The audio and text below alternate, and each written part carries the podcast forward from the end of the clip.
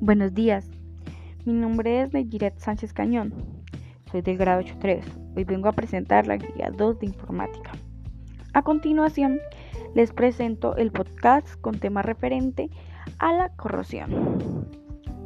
La corrosión se define como el deterioro de un material a consecuencia de un ataque electroquímico por su entorno.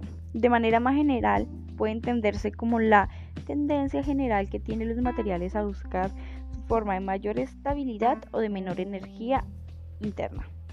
En la corrosión los metales actúan como anodo, mientras que el medio electrolítico actúa como cátodo. Esta situación genera el proceso electroquímico de corrosión. La corrosión es cuando el metal se oxida y obtiene un color más o menos anaranjado.